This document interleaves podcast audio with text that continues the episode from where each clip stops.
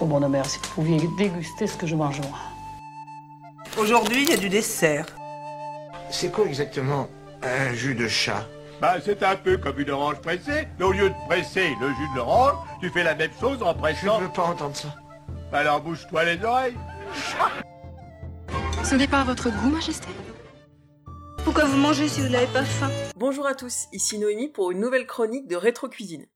Bon, je sais Coste a déjà parlé de la finale de Top Chef et c'est mon tour maintenant de vous présenter mon menu final si jamais Top Chef avait eu lieu entre le 12e et le 15e siècle.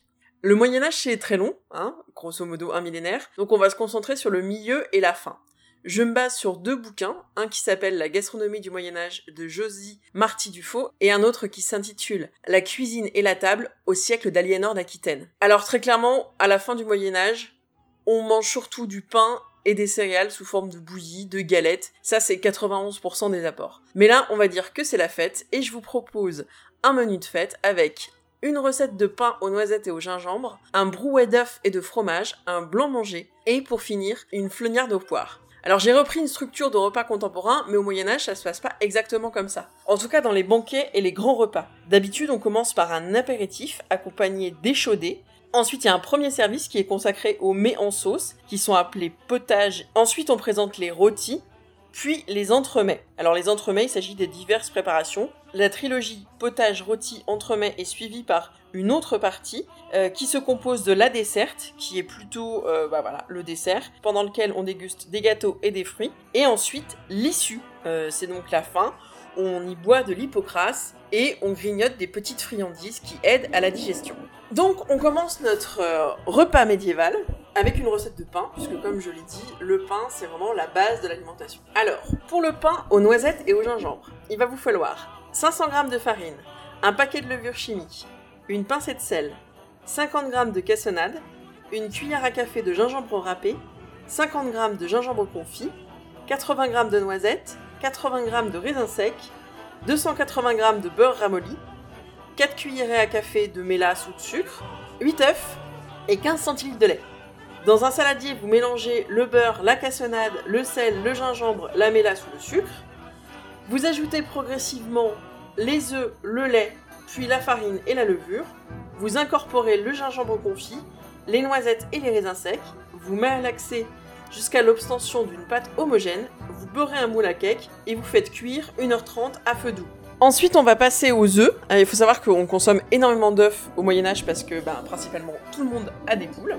Donc, pour ce brouet d'œufs et de fromage, il vous faut 4 œufs, 60 g de fromage râpé, 4 tranches de pain de campagne, une poignée de persil, un gros bouquet de feuilles de sauge, une pincée de muscade râpée, une demi-cuillère à café de gingembre, du sel et du poivre. Vous lavez et ciselez le persil. Vous, vous le faites cuire avec les feuilles de sauge pendant 15 minutes dans un bouillon jusqu'à ce que ça soit parfumé. Vous ajoutez le pain de campagne, vous retirez les feuilles de sauge. Vous refaites bouillir. Vous retirez le pain, vous le broyez et vous le passez à l'étamine. Donc euh, grosso modo, ça fait une espèce de bouillie. hein. Vous le remettez dans le bouillon et vous ajoutez le fromage et les épices. Alors ça, il faut savoir que c'est un grand classique de, la base de la cuisine du Moyen Âge. C'est tout ce qui va être pain bouilli qui sert pour donner du corps au au plat en. Donc vous le remuez jusqu'à obtenir une bonne liaison. Vous préparez des œufs pochés, vous les écoutez et vous servez les œufs entourés donc de la sauce verte, de pain et de sauge. Vous décorez avec le reste avec quelques feuilles de persil finement hachées. Alors éventuellement, pour les pas végétariens, vous pouvez également servir les œufs avec des tranches de lard. J'ai choisi le blanc manger, euh, enfin celui-là en particulier, parce qu'il a un nom sympa qui est sang d'un dragon, ou la dragonnée. Donc le blanc manger est donc cette même sorte de bouillie, hein, on va rester sur le- les mêmes genres de plats, est très apprécié tout le long du Moyen Âge. Au Moyen Âge, on apprécie également beaucoup à la fois les épices et les couleurs, et les colorants alimentaires. Donc pour faire un sang de dragon, qui peut vous servir pour une euh, recette d'Halloween aussi, il vous faut 400 g de blanc de poulet, 250 g de riz, une demi-tasse de poudre d'amande, une cuillère à café de sel, une cuillère à café de sucre, une demi-cuillère à café de gingembre frais râpé, 15 g de beurre, une pincée de graines de cardamome, une cuillère à soupe d'amande effilée légèrement dorée et une demi-cuillère à café de graines d'anis.